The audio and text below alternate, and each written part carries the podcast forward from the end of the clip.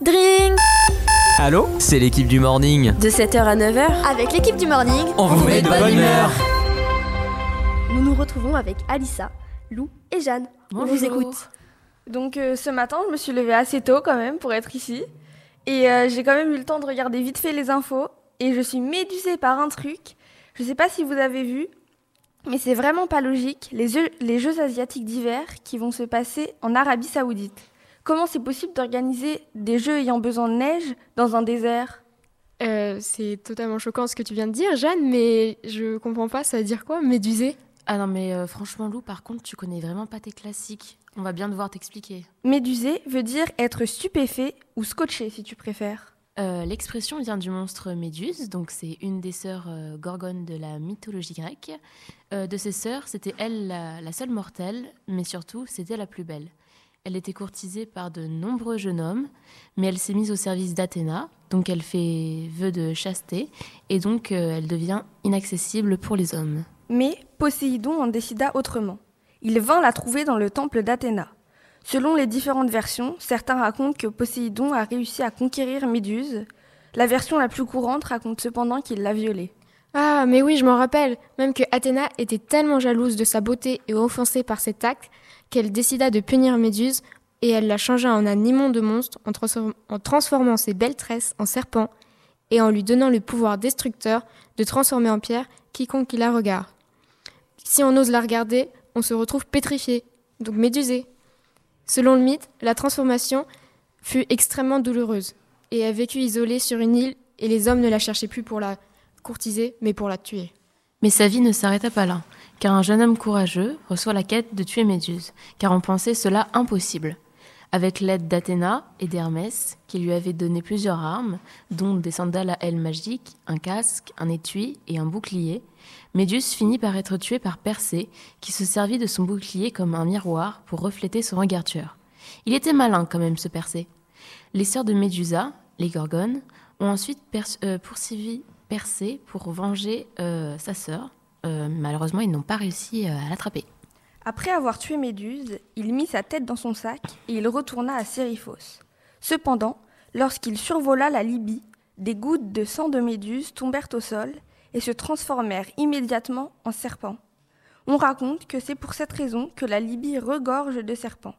Après cela, Persée donna la tête de Médusa à sa bienfaitrice, Athéna, en guise de cadeau. La déesse la plaça sous l'égide de Zeus dans son temple. Aujourd'hui, l'image la plus connue de la tête de Médusa appartient au logo de la société de mode italienne Versace. Euh, voici donc la signification de l'expression être médusé. Elle fait allusion au regard pétrifiant de Méduse. Beaucoup perçoivent Méduse comme un monstre, mais euh, certains la perçoivent plus, euh, plus comme une femme brisée qui a beaucoup souffert, mais injustement. Et il existe vraiment beaucoup de versions de ce mythe, mais euh, on a décidé de parler de celle-ci parce que c'était très intéressant euh, la façon dont on se rend compte que finalement Méduse n'était pas forcément méchante. Et euh, Jeanne, tu disais que elle était symbole de Versace, et c'est aussi un, symbole qu'on retrouve assez partout. Par exemple, il y a beaucoup de personnes qui se font tatouer Méduse. Donc pour eux, elle, ressemble, elle, représente le changement, la différence, la sagesse féminine, la, vulna- la vulnérabilité. Enfin, c'est un, un vrai symbole. Et puis on peut aussi la voir euh, dans le film, par exemple, de Percy Jackson, où bah, elle est un peu euh, modernisée parce qu'elle porte des lunettes de soleil et tout. Mais là, elle joue la méchante dans le film. Waouh, c'est une histoire assez spéciale et triste quand même. Donc maintenant, je vous propose d'écouter une nouvelle un peu plus joyeuse. Figurez-vous que récemment, mon oncle a touché le pactole. Touché quoi? Toucher le pactole, voyons. C'est une expression qui vient de la mythologie et de l'Antiquité.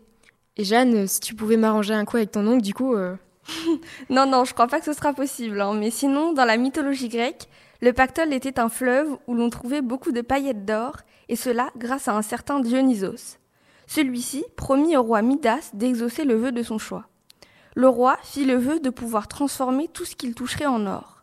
Mais bon, ce pouvoir se révéla vite être un désavantage, car il ne pouvait plus manger ni boire. Un peu embêtant quand même, puisque tout ce qu'il touchait se transformait en or. Il demanda donc à Dionysos d'annuler ce vœu. Pour cela, il dut se laver les mains dans le pactole, et fut alors à l'origine de ces nombreuses pépites d'or que l'on trouvait dans le fleuve. C'est en référence à cet épisode de la mythologie que l'on parle de pactole pour désigner une très grande richesse.